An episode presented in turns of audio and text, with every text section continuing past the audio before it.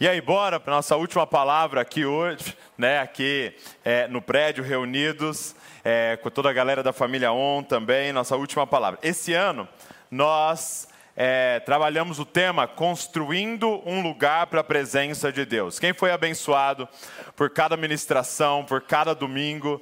Eu fui muito abençoado com esse tema. No final, eu quero falar para vocês qual que será o tema de 2024, o que, que o Senhor tem colocado no nosso coração, que direção nós vamos aí. Mas eu queria compartilhar uma palavra com vocês. Eu, é, eu ministrei essa palavra que eu vou ministrar aqui para vocês em um, um outro lugar, um evento que eu fui participar, e eu tive um sentimento quando eu ministrei que essa deveria ser a palavra é, do último culto. Essa deveria ser a nossa última ministração aqui para a gente fechar.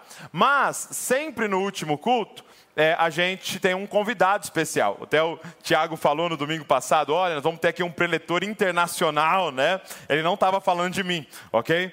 É, quem sempre está aqui com a gente no último culto é o meu pai que é um dos nossos pastores, né? Que é, para quem não sabe, nós viemos enviados da família debaixo da graça. Então, a gente sempre tem a honra de ter meu pai aqui nessa última é, é, celebração nossa.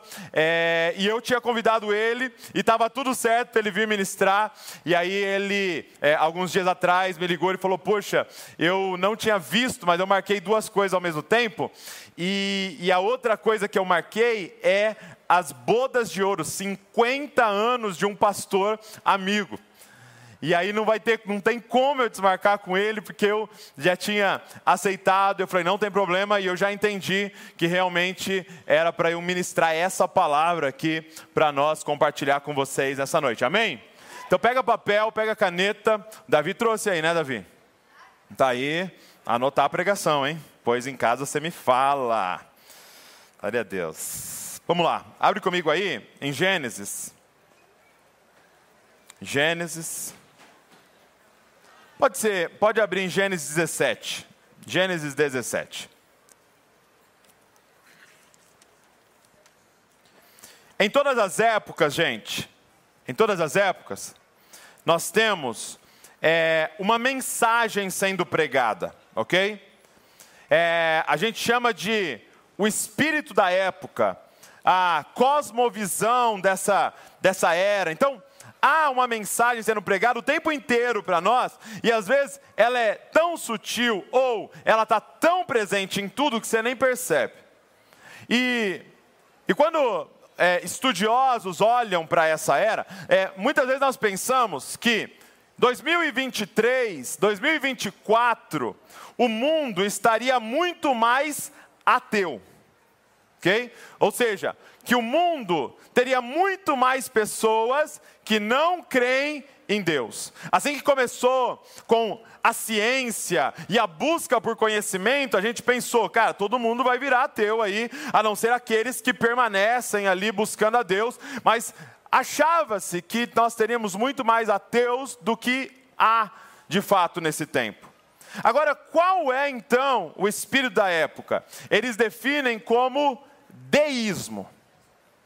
O mundo está muito mais deísta. Não ateu. Ateu é aquele que não acredita que existe Deus, é, ele não acredita que exista um ser superior, criador de todas as coisas. Agora, o que, que é o deísta? É aquele que sim, ele crê que existe um Deus. Ele crê que existe um Criador. Muitos definem como uma força maior, né? Mas eles creem que existe um Deus que criou todas as coisas, criou as leis, por exemplo, as leis da natureza, deu corda, ligou tudo e foi embora. E agora está por nossa conta. Agora a gente vive baseado nessas leis, como por exemplo a gravidade aqui que está nos puxando, e ele está lá em algum lugar ele está lá no lugar que a gente não acessa e deixou a gente aqui agora ah, para viver a partir dessa criação dele. Isso é o deísmo.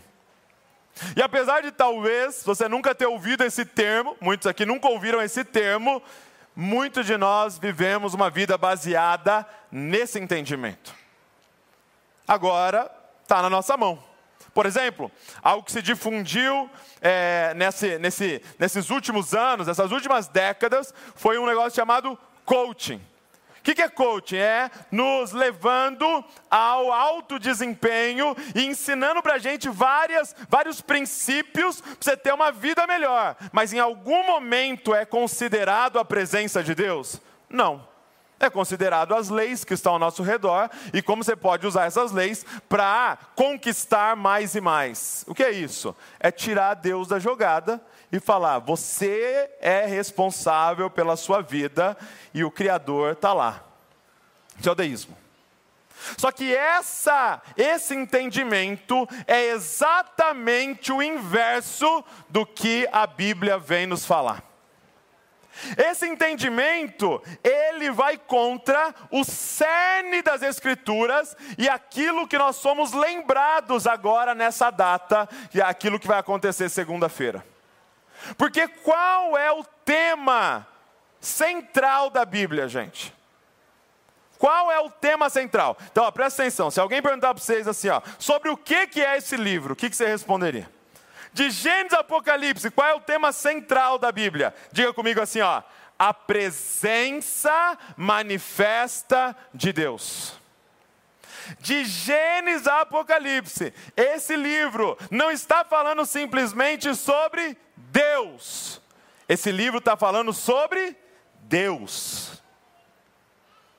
O livro começa em Gênesis com esse Deus, que é assim um criador, criando todas as coisas, criando as leis, criando a natureza, criando a semente que nasce, se você plantar vai nascer. Sim, há todas essas leis, elas funcionam, mas não apenas isso, não criando a lei e indo embora, mas começa com ele criando todas as coisas, plantando um jardim, colocando o homem e a mulher lá e todos os dias dias caminhando com eles.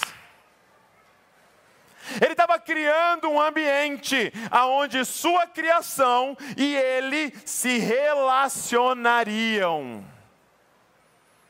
Onde ele andaria com a gente. Você consegue imaginar o que era o jardim do Éden, gente? Deus andando junto com o homem. E a figura que você tem aqui em Gênesis, capítulo de número 2, capítulo de número 3, é de realmente Deus andando no jardim. Por exemplo, em Gênesis 3, quando o homem peca, diz assim que ele se escondeu porque ouviu os passos de Deus. Então eu quero que você comece a reparar. Quem aqui hoje está nos visitando? Levanta a mão assim. Quem está nos visitando aí? Seja muito bem-vindo. Fala para quem está do seu lado, seja bem-vindo. Que alegria ter você aqui. Eu quero que você comece a entender uma coisa. Quando a Bíblia fala Deus, não está falando simplesmente, não está falando, não está fazendo referência a uma energia. Não, está dizendo, eu ouvi os seus passos no jardim. Está falando sobre uma presença.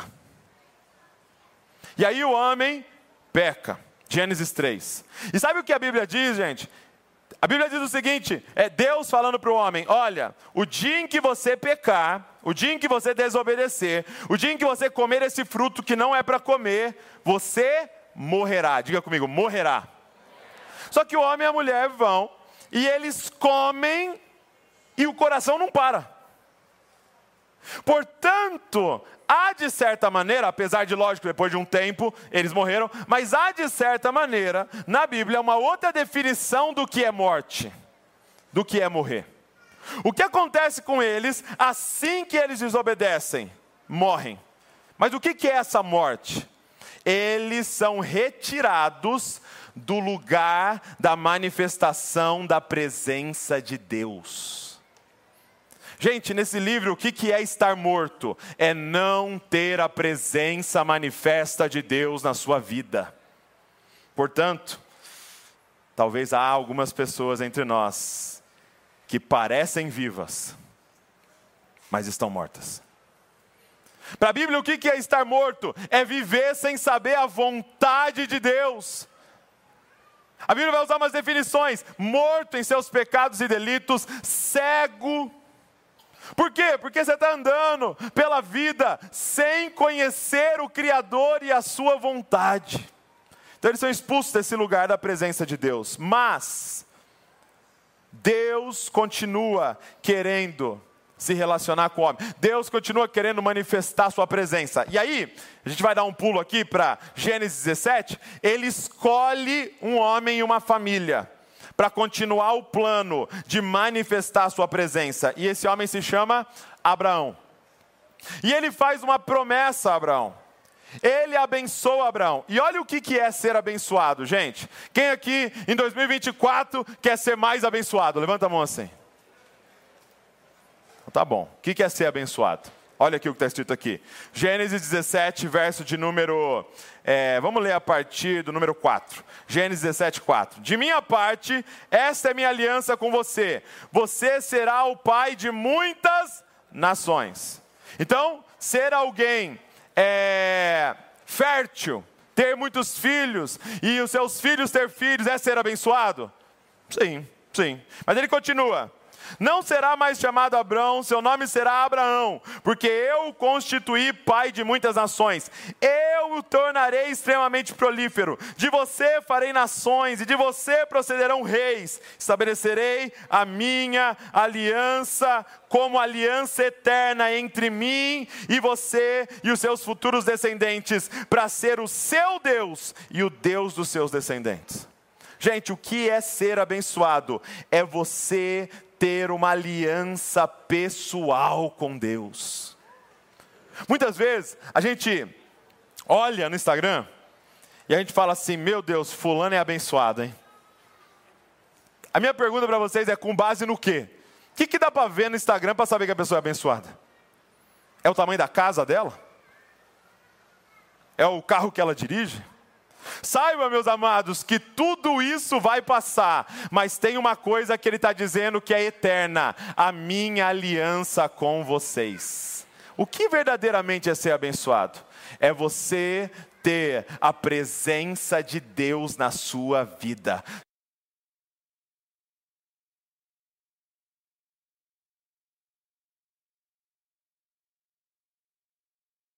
Abençoar. O que isso significa, Deus? Eu estarei com você eternamente e com a sua família. E é exatamente isso que acontece. Se você continua, olha só o que ele vai falar para o filho de Abraão, para Isaac. É Gênesis 26. Gênesis 26, dá uma olhada. Abre aí, Davi, abre aí. Gênesis 26, verso número 3. Gênesis 26, 3. Eu quero que você leia aí para você ver. A Bíblia inteira é sobre isso, meus amados. Nós estamos em Gênesis. Quando você chegar, quando a gente chegar em Apocalipse, você vai ver. Vocês não têm compromisso, né? Hoje, né? Então tá. Gênesis 26, verso 3 permaneça nessa terra mais um pouco. Ele está dizendo isso aqui para Isaac, filho de Abraão.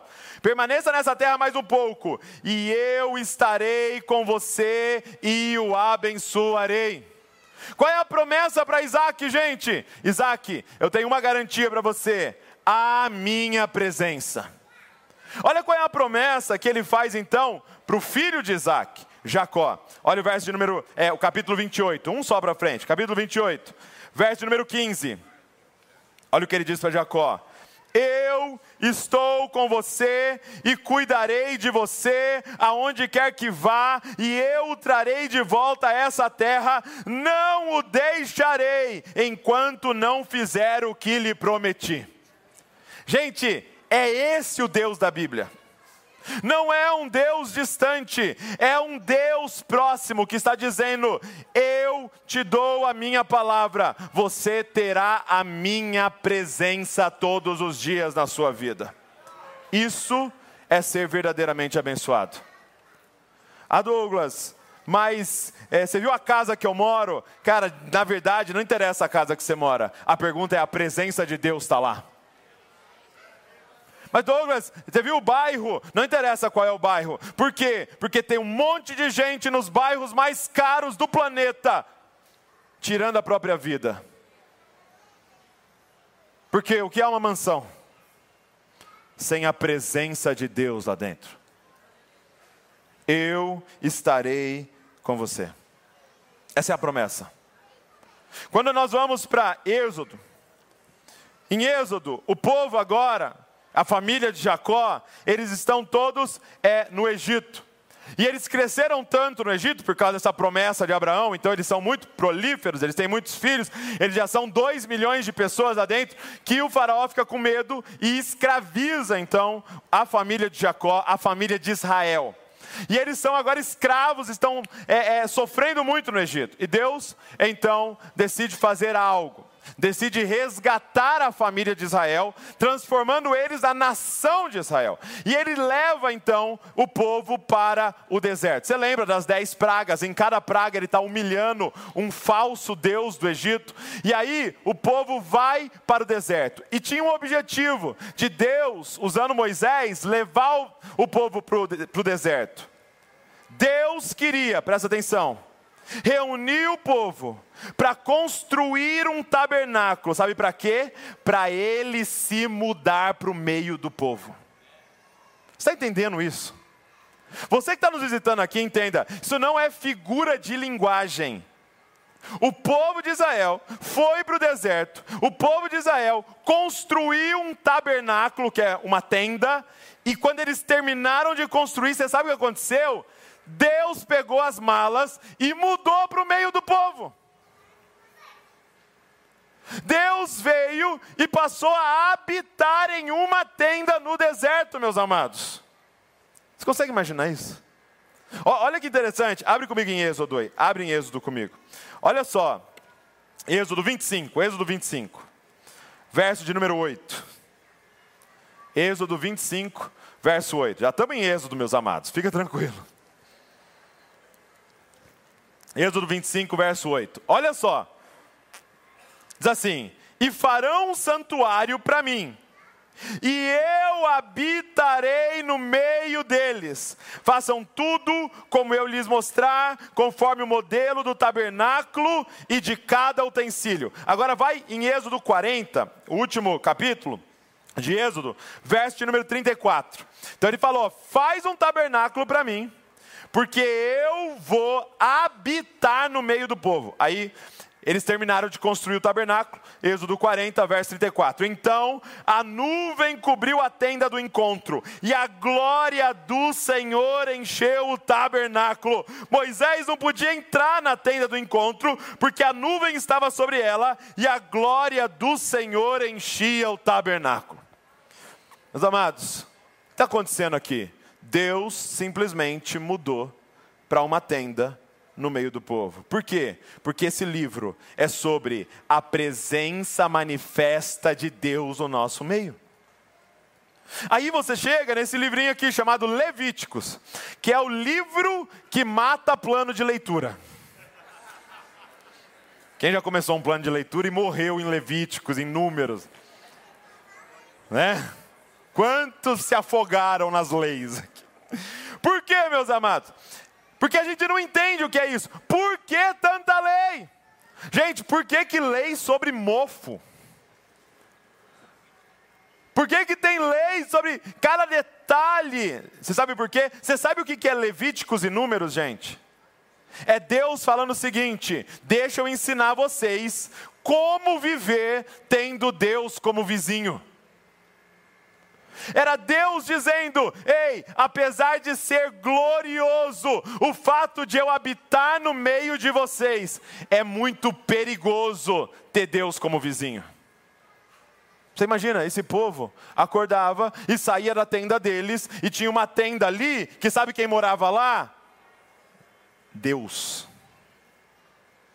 Então, pela sua misericórdia, Deus fala assim: vocês precisam de um estilo de vida para viver exposto à minha presença diariamente. Eu não sou um Deus que habito num lugar distante e que vocês oram falando com alguém distante. Não, eu moro no meio de vocês. E é por isso dessas leis, elas não são leis moralistas, elas são leis relacionais, como estar perto da glória de Deus. Levíticos e Números. Quando você vai em Deuteronômio, você vai ver que ele começa a falar de leis agora, mas já preparando eles para entrar, entrar na terra prometida. Porque eles entrariam na terra prometida e agora não seria mais em tendas que eles estariam, mas fixos em um país, fixos em uma cidade. E ele diz em Deuteronômio: Eu vou escolher um lugar para derramar a minha presença e eu vou habitar ali.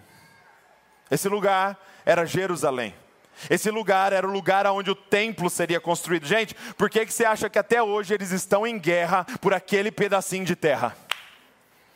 Porque Deus apontou o dedo e falou: é meu isso aqui. Eu vou manifestar a minha presença nesse lugar. E Deuteronômio vai falar para o povo como eles deveriam se portar agora que eles estariam no lugar fixo. E aí nós chegamos em Josué.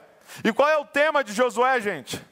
É exatamente esse. Olha que coisa maravilhosa. Josué, capítulo número 1, diz assim: olha, verso 3: Como prometi a Moisés, todo lugar onde puserem os pés eu darei a vocês. Seu território se estenderá do deserto ao Líbano, do grande rio Eufrates e toda a terra dos Hititas até o mar grande no oeste. Verso 5: Ninguém conseguirá resistir a vocês todos os dias da sua vida. Presta atenção nisso aqui. Olha para mim. Olha o que ele está dizendo para Israel. Olha o que ele está dizendo para Josué. Ninguém vai resistir a vocês todos os dias da sua vida. Aí você pode pensar: caramba, esse Josué era top, hein? Esse Josué era bom, hein? Esse Josué era forte. Esse Josué era estratégico. Não. Sabe por que, que ninguém vai resistir a ele? Olha o que está escrito: assim como estive com Moisés, estarei com você, nunca o deixarei, nunca o abandonarei. Meu amigo, a pergunta não é se é bom, a pergunta não é qual diploma você tem, a pergunta não é qual seu sobrenome, quais são suas estratégias, a pergunta é: Deus está com você? Porque Deus é aquele que nunca perdeu uma batalha. A pergunta mais importante que nós temos que fazer nesse, nessas últimas semanas do nosso ano é essa: Deus está conosco. Deus está nesse negócio que você está fazendo. Deus está nessa parada que você está querendo entrar. A pergunta não é se você tem capacidade. Esse livro aqui não é sobre homens e mulheres com capacidade. Esse livro é sobre homens e mulheres que carregavam a presença de Deus. Eu estarei com você. Tem coisa mais deliciosa de ouvir? Eu estarei com você. Nunca o deixarei, nunca o abandonarei. E aí ele diz: seja forte e corajoso, porque você conduzirá esse povo para herdar a terra que prometi, sob juramento aos teus antepassados. Somente seja forte e muito corajoso. Ou seja, força e coragem é resultado de crer em uma verdade: Deus conosco. Deus está conosco. E aí Josué, eles entram na terra prometida, e você conhece a história, eles dão sete voltas, sete dias dando volta é, ao redor da muralha, né, que, é, é, que tinha em Canaã, e eles dão sete voltas, no último dia tocam trombeta, a muralha cai, eles entram e conquistam aquela terra, porque Deus estava com eles. E aí quando eles entram na terra, eles já começam a se esquecer do Senhor. Quando eles entram na terra, eles começam a esquecer da presença de Deus, eles começam a querer decidir a partir da carne, a partir da mente deles, como muitos de nós tentamos fazer esse ano. E aí a gente entra no livro de Juízes. E toda hora o Senhor vem com a sua presença, e no livro de Juízes é descrito assim: e o Espírito do Senhor veio sobre Fulano, e o Espírito do Senhor veio sobre Ciclana, e o Espírito do Senhor era a presença de Deus vindo sobre alguém, para que essa pessoa profetizasse, para que essa pessoa trouxesse o povo de volta para a presença de Deus para lembrá-los, lembrem-se da presença de Deus. E aí você tem vários: Boquim, Otoniel, você tem Débora, né? É, você tem Gideão, que é um dos mais famosos. Mas eu quero ler um com você aqui, que é de dar muito temor. É, abre aí Juízes 16. Juízes 16, que é o mais famoso, que é Sansão. Sansão. Dá uma olhada.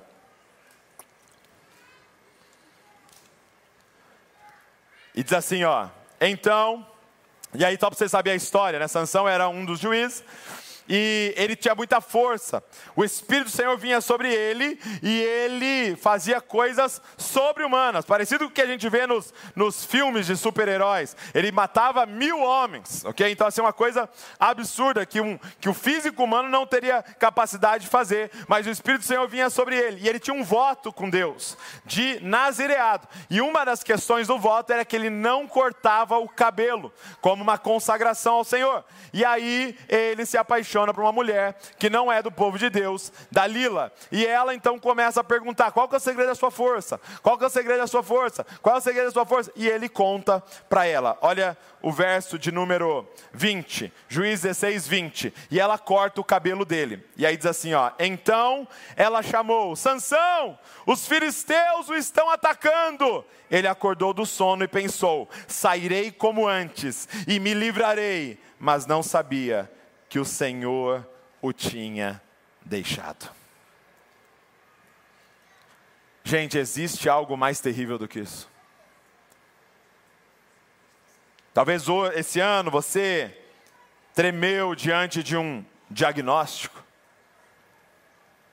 Talvez esse ano você tremeu diante de uma dívida, de uma falência, do término de um relacionamento. Talvez esse ano você derramou algumas lágrimas em relação a notícias sobre filhos, notícias sobre os pais, sobre a perda de alguém, mas não existe nada mais terrível do que isso aqui. E ele não sabia que o Senhor o tinha deixado. Porque a pergunta mais importante para nós é essa: o Senhor está conosco. O Senhor está conosco. Nós temos a presença de Deus. E aí, a Bíblia continua, e nós entramos em 1 Samuel, e a história de Samuel é muito legal, depois eu quero que você leia. A mãe dele era estéreo, e ela vai até o templo, né, o lugar da presença de Deus, e ela começa a orar. O sacerdote, ela estava orando de uma forma, gente, que o sacerdote achou que ela estava bêbada. Que isso aqui é intercessão, meu amigo. E aí então, é, ele profetiza que ela terá um filho, ela dedica esse filho ao Senhor, que é Samuel. E aí é, é um relato muito legal é, de o Senhor chamando Samuel, aquela história que você conhece, que ele fala, Samuel! Aí ele vai lá falar com o sacerdote, que era Eli, né? E aí Eli fala, não, volta a dormir, rapaz, eu não te chamei. Aí Deus chama Samuel, ele acha que é Eli vai lá de novo. E sabe onde ele estava dormindo, gente? Na porta do lugar santíssimo. Porque ele era responsável, presta atenção nisso, de manter o fogo aceso durante toda a madrugada. Alguém dormindo na porta da presença de Deus começa a ouvir a voz de Deus, e foi um dos profetas mais incríveis. E ao final da vida de Samuel, o povo começa a pedir um rei. Os filhos de Samuel não eram filhos alinhados com a vontade de Deus. O povo começa a pedir um rei, e aí então é, Deus permite e ele escolhe Saul como rei. Saul começa bem, com a presença de Deus, obedecendo ao Senhor, mas de repente Saul, em sua arrogância, decide não fazer mais a vontade de Deus, mas aquilo que estava no coração dele, e o Espírito do Senhor deixa Saul. De novo, a coisa mais terrível do mundo. O Espírito do Senhor deixa Saul e o Espírito do Senhor se move então para uma outra pessoa. Ele diz: Samuel, vá até a casa de Jessé, porque eu escolhi um dos filhos dele para ser o rei de Israel. E ele vai até lá e aí ele vê todos os filhos, mas não tá quem Deus tinha escolhido. Quem era? Escola dominical agora quem vai ganhar um sonho de valsa. Acertou, Davi. Davi. em casa eu te dou. Ele escolhe Davi.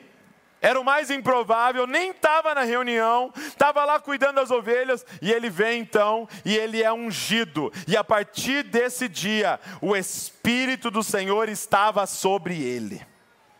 E Davi então se torna rei, depois de ter derrotado Golias, depois de vários problemas com Saul, com muitos ciúmes, ele se torna o rei. E quando ele se torna rei, gente, qual é a primeira coisa que ele faz? Qual é a primeira coisa que Davi decide ao se tornar rei? Ele manda buscar a arca da aliança. O que, que era a arca, gente? O que, que ela representava? Hã? A presença de Deus. O que, que Davi estava fazendo, fazendo que é totalmente diferente de Saul? Ele estava dizendo: Ei, eu não vou governar essa nação, Deus vai governar essa nação, eu só vou auxiliar ele. Eu vou trazer a presença de Deus. Imagina se você tomasse essa decisão: não sou eu que vou liderar essa empresa, Deus vai liderar essa empresa. Imagina se você tomasse essa decisão: não sou eu que vou liderar esse DNA, Deus vai liderar esse DNA. Não sou eu que vou liderar esse ministério, Deus vai liderar esse ministério. Não sou eu que vou liderar essa igreja, essa igreja tem dono, Deus vai liderar essa igreja. Nós só vamos auxiliar a presença de Deus. E eles trazem a presença de Deus, e acontece algo muito interessante: que ele vai com carros, ele vai com carroças buscar, e assim a Bíblia diz que foi carroças novas, né? Então hoje seria assim: pegou umas Mercedes, umas BMWs. Vamos pegar o que tem de melhor aí para a gente buscar a presença de Deus. E aí eles estão trazendo a arca, e de repente o, tropeça a carroça, e um homem chamado Uzá põe a mão na arca. E o que acontece na hora? Ele morre. Na hora que ele rela na arca, por sua irreverência, ele cai morto. Davi fica desesperado. Porque, como eu disse, a presença de Deus é gloriosa, mas a presença de Deus é perigosa. Não se trata, não, não, não se lida com a presença de Deus de qualquer jeito.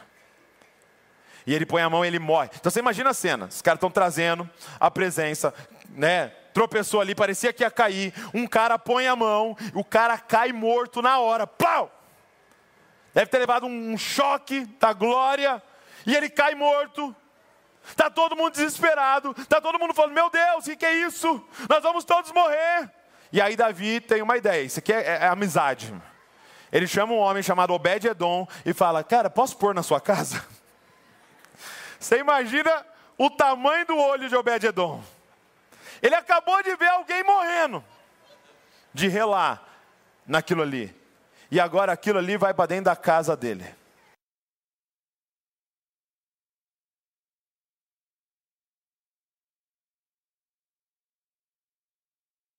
Reunião com a esposa e com os filhos. Sim ou não? E falar o seguinte, ó, é, às vezes eu aumento o tom de voz, tal, mas agora a presença de Deus está aqui em casa. Eu sei que às vezes o pai fala uns negócios, mas agora a presença de Deus está aqui em casa. Filhos, eu sei que às vezes vocês estão lá no quarto, com a porta fechada e com o celular na mão, mas veja bem, porque sabe quem está dentro da nossa casa agora? A presença de Deus. Como é que você trataria sua esposa se soubesse que a presença de Deus está dentro da sua casa? Como é que a gente falaria um com o outro? O que, que a gente assistiria na televisão? Que música a gente ouviria? E você entende que começa a mudar, e já não é sobre pode música do mundo, pastor. Eu não sei o que, que pode diante da presença de Deus. A presença de Deus lá dentro da casa dele. Só que é muito doido, que a Bíblia diz que ficou três meses lá e a casa de Obed-Edom começou a prosperar. Eu não sei o que isso significa, mas eu sei que era visível, a ponto de irem falar para Davi: Ei, Obed-Edom está prosperando. E aí Davi então chama homens consagrados, né? Eles chamam sacerdotes, levitas, e agora eles levam a presença de Deus no ombro deles. A cada seis passos eles paravam e sacrificavam. E aí, a, é, a Bíblia fala mais uma vez sobre a arca da aliança. No reino de Davi, no, no, reinado de Davi, fala sobre ele trazendo a arca da aliança, e depois a arca é citada de novo, e eu quero ler esse texto com você. É, 2 Samuel capítulo 11 verso de número 11. O, o versículo 1 diz assim: ó, Na primavera época em que os reis saíam para a guerra, Davi enviou para a batalha Joabe com seus oficiais e todo o exército de Israel, e eles derrotaram os amonitas e cercaram Rabá, mas Davi permaneceu em Jerusalém.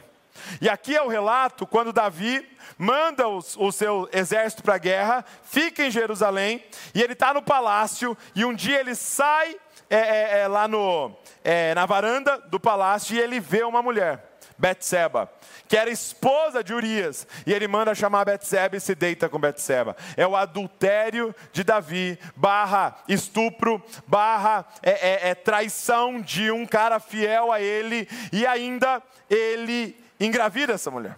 Essa mulher agora está grávida, ele não sabe o que fazer, então ele tem uma estratégia. Ele fala: Eu vou chamar o marido dela, lá da guerra, ele vem, e aí ele vai se deitar com ela, as datas vão bater, vai parecer que é filho dele, e está tudo bem.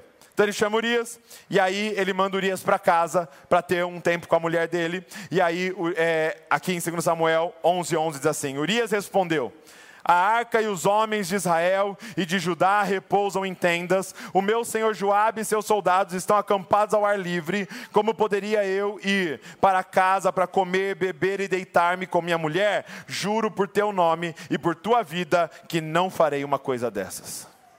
Ele não vai para casa. Ele não entra na casa dele. Ele não se deita com a mulher.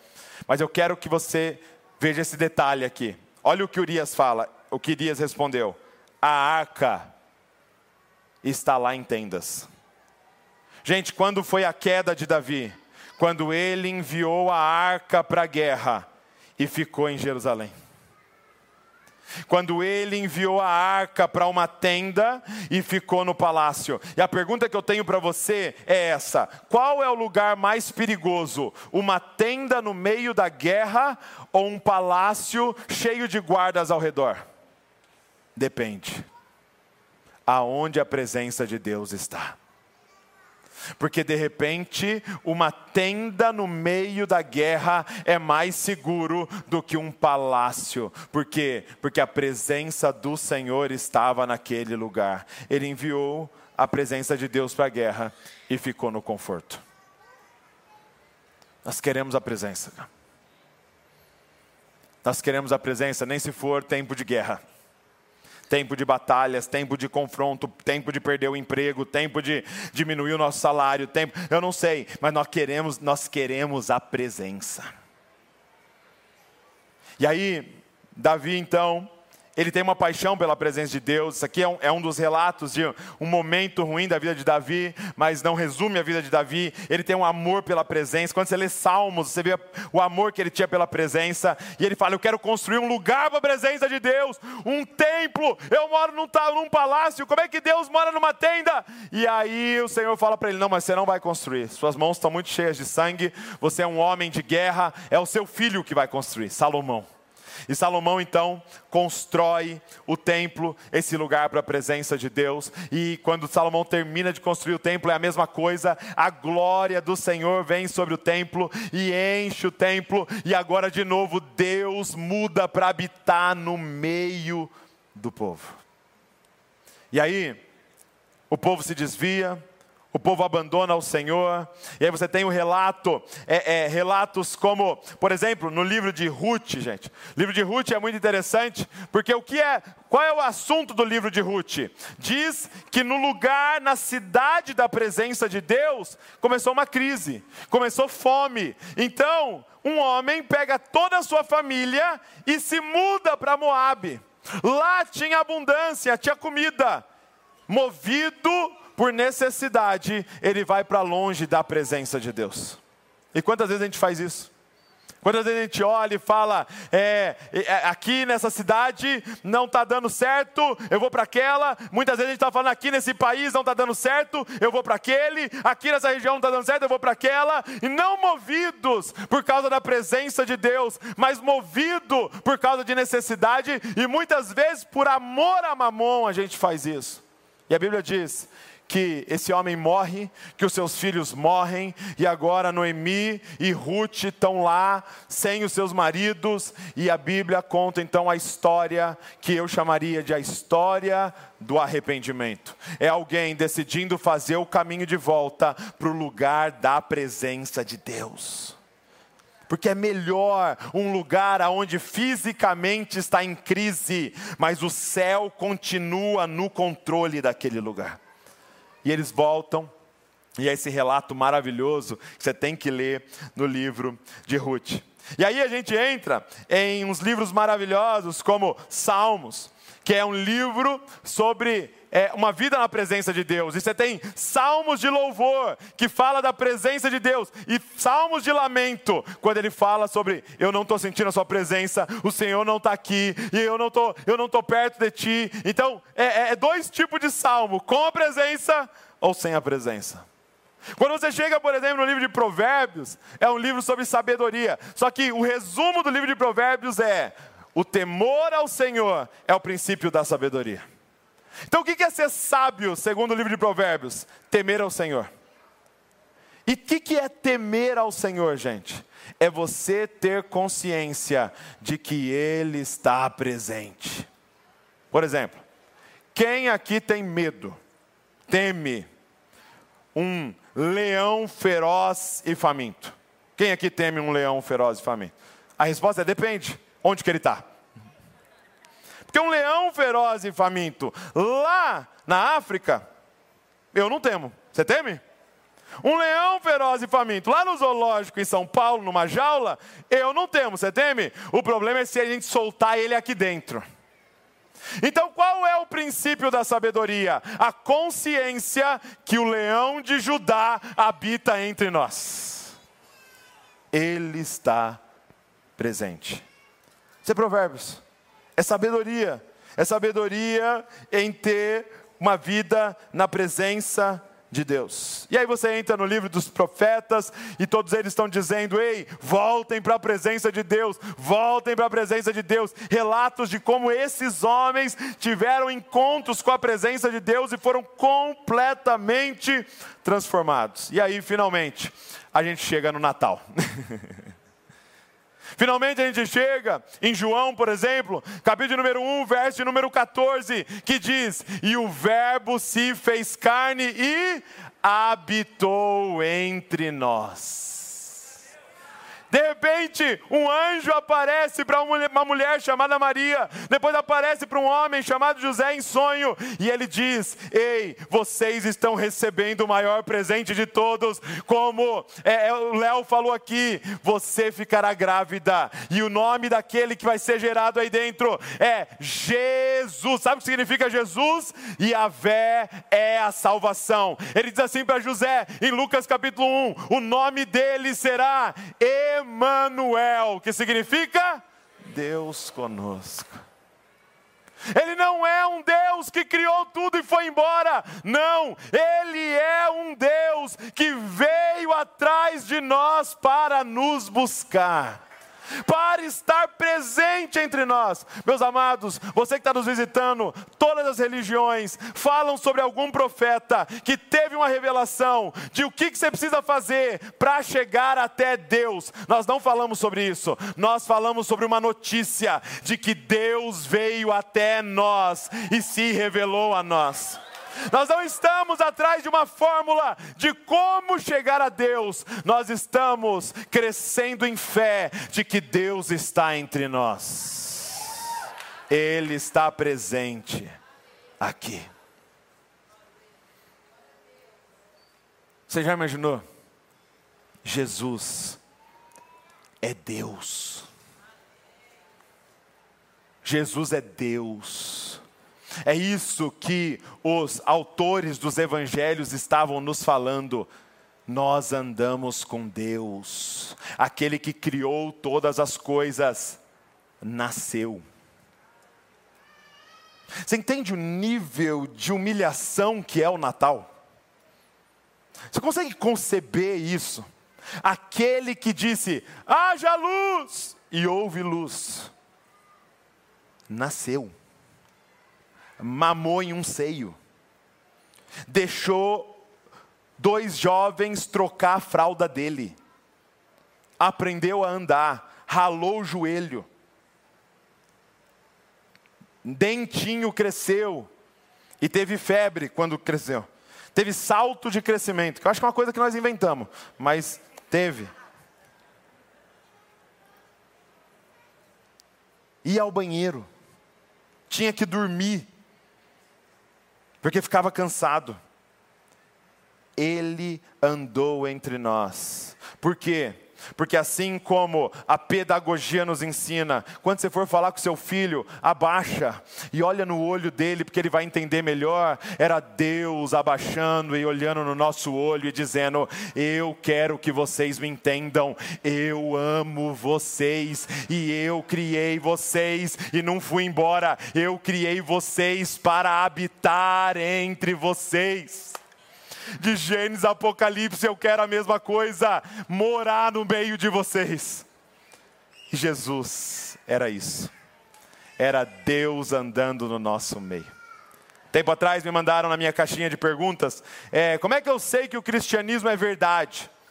E apesar de ser uma pergunta muito importante, eu respondi: olha, eu acho que a pergunta mais importante, ou uma pergunta antes dessa, não é se o cristianismo é verdade, a pergunta é: Jesus é Deus. Porque, meus amados, você precisa tomar essa decisão nesse Natal. Jesus é Deus. Porque se Jesus é Deus, o que ele falou não é dica. O que ele falou não é frase inteligente como a de Sócrates. O que ele falou é mandamento. Quando ele disse: Ninguém vai ao Pai a não ser através de mim, tem duas opções: ou você considera ele um lunático, ou ele é Deus. Quando ele diz eu vim perdoar os pecados, era Deus falando com a gente. Era Deus. Agora você imagina esses homens andando com Deus. Sabe qual é, para mim, é um dos maiores milagres da Bíblia? É, é, tem, lógico, né, todos os relatos dos milagres e é maravilhoso, mas uma das coisas que mais me choca é Deus morar num bairro 30 anos e nenhum vizinho perceber. Sabe por quê? De tão normal que Deus era. E a gente fica querendo ser extraordinário. E Deus era normal. Andando entre nós ensinando a ser gente, ensinando a ser humano. Ele veio e ele andou entre nós. E eu fico imaginando, quem aqui já teve uma pitadinha de inveja dos discípulos assim, de vendo The Chosen, quem aqui já fala, poxa, podia ter nascido ali, né? Andar com Deus. Andar com Deus. Mas a história continua. Porque ele vem, aos 30 anos, ele inicia seu ministério e ele faz milagres, maravilhas, prega o reino de Deus, anuncia o reino de Deus. Só que ao final, ele tem uma missão. E a missão era perdoar os nossos pecados. A missão era morrer no nosso lugar. A missão era precisava ter um homem lá que seria punido por causa de todo o pecado. E ele é esse 100% homem que vai ser punido pelo nosso pecado e ele vai para a cruz no nosso lugar. Ele vai para a cruz para morrer a morte que era nossa. Você lembra aquela promessa? Quando vocês pecarem, certamente morrerão. Então, continua de pé. Jesus, Deus não vai jogar para baixo do tapete. O lance é que alguém decidiu assumir a nossa morte. Ah, não, agora no Novo Testamento Deus esqueceu dos pecados. Não esqueceu de nada. É que alguém está pagando o pecado no seu lugar. Ele é o sacrifício perfeito. Ele foi aquele que tomou o cálice da ira de Deus no nosso lugar. E hoje não há mais nenhuma condenação para aqueles que estão em Cristo Jesus. Por quê? Porque Ele é o sacrifício perfeito que perdoou os nossos pecados. Nós podemos hoje viver livres livres da condenação. Então, meu amado, se você entrou aqui e o diabo continua te acusando de pecados do passado, saiba dessa verdade: Jesus Cristo pagou a sua dívida.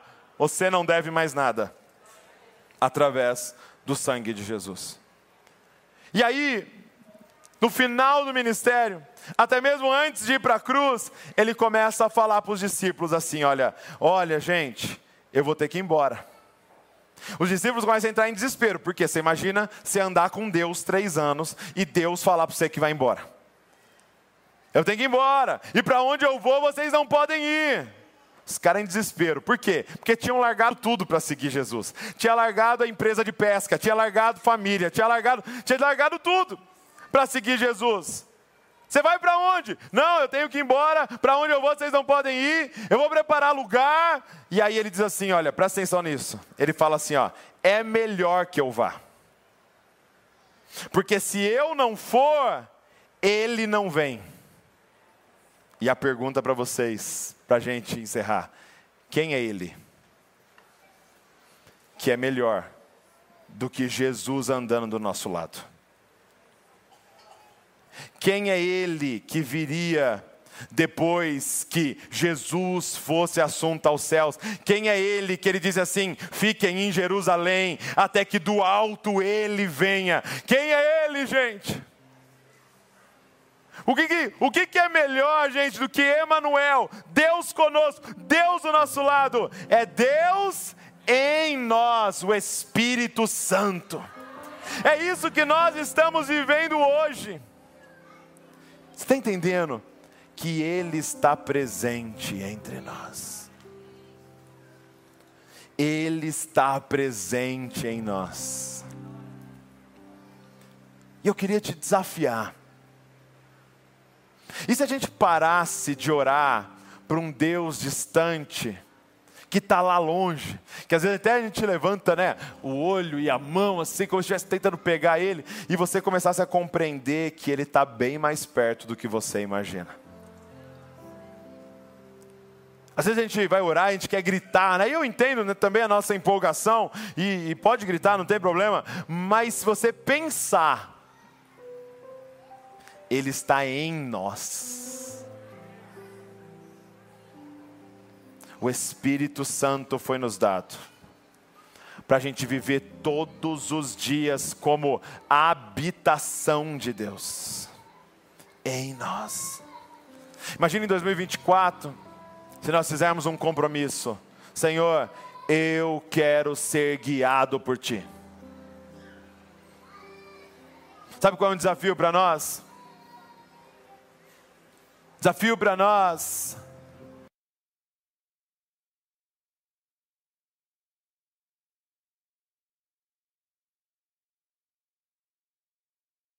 tempo inteiro. Será que Deus quer mesmo que você fale isso que você estava pensando em falar? Será que Deus quer mesmo que você tome essa decisão que você estava pensando em tomar? Será que Deus quer mesmo que você namore essa pessoa? Será que Deus quer mesmo que você faça isso com essa pessoa na empresa que você estava pensando em fazer? E se de repente a gente parasse de olhar só para a lógica, só para o óbvio, e começasse a perguntar para aquele que habita em nós e que é dono de todas as coisas: O que o Senhor quer? Qual é a sua vontade, Senhor? Deus presente, Deus em nós. Mas nós temos um segundo desafio. Um dia nós estávamos na, na nossa igreja caseira, no DNA, e a gente estava cantando essa última música que a gente cantou: Cristo. E tem uma parte que diz: Qual a beleza que existe em ti que eu ainda não vi? E eu senti muito claro o Espírito Santo falando no meu coração, porque nós estávamos ali pedindo isso. Qual a beleza que existe em ti que eu ainda não vi? E eu senti o Senhor falando comigo: Olha para essa sala. Eu depositei uma parte da minha beleza em cada pessoa e você está às vezes de olho fechado, querendo saber a beleza de Cristo, mas Ele está chamando a gente para abrir o olho e olhar para os nossos irmãos e irmãs. Tem falhas, lógico que tem falhas, tem pecado, mas também tem uma revelação da beleza de Cristo naqueles que nasceram de novo. Ele está nos chamando aí mais fundo no relacionamento. Com base no que? Na presença de Deus. E se de repente a gente começasse a discernir, presta atenção nisso, que quando eu rejeito alguém, eu estou rejeitando a presença de Deus. E se de repente eu começasse a discernir que quando eu excluo alguém, eu não, eu não, não quero mais ver a cara, eu estou excluindo uma parte da revelação de quem Ele é. 2 Coríntios 5, Paulo vai dizer: A ninguém mais conheceis segundo a carne, mas segundo o Espírito. E se as nossas relações fossem agora baseadas na presença de Deus? É exatamente o que o restante da Bíblia fala.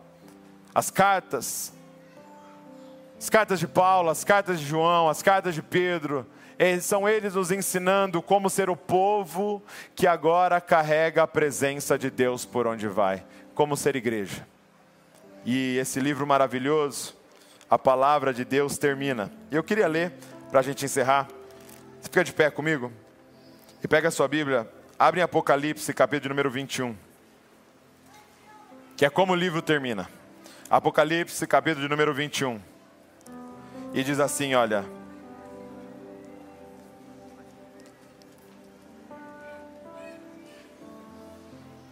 Apocalipse 21, verso de número 1, diz assim: Então vi novos céus e nova terra, pois o primeiro céu e a primeira terra tinham passado, e o mar já não existia. Vi a cidade santa, a nova Jerusalém, que descia dos céus da parte de Deus, preparado como uma noiva adornada para o seu marido ouvi uma forte voz que vinha do trono e dizia: Agora o tabernáculo de Deus está com os homens, com os quais ele viverá. Eles serão os seus povos, o próprio Deus estará com eles e será o seu Deus. Ele enxugará dos seus olhos toda lágrima. Não haverá mais morte, nem tristeza, nem choro, nem dor, pois a antiga ordem já passou Aquele que estava sentado no trono disse: Estou fazendo novas todas as coisas. E acrescentou: Escreva isso, pois essas palavras são verdadeiras e dignas de confiança. Como é que essa história termina? Com Deus mudando de endereço e vindo morar entre nós. Todas as vezes que nós dizemos Maranata, ora vem Senhor Jesus, nós estamos dizendo: Senhor, vem habitar em plenitude entre nós e governar todas as coisas. Vem enxugar dos olhos todas as lágrimas. Vem de uma vez por todas acabar com toda a dor. Essa é a nossa esperança. Esse é o dia que nós estamos aguardando.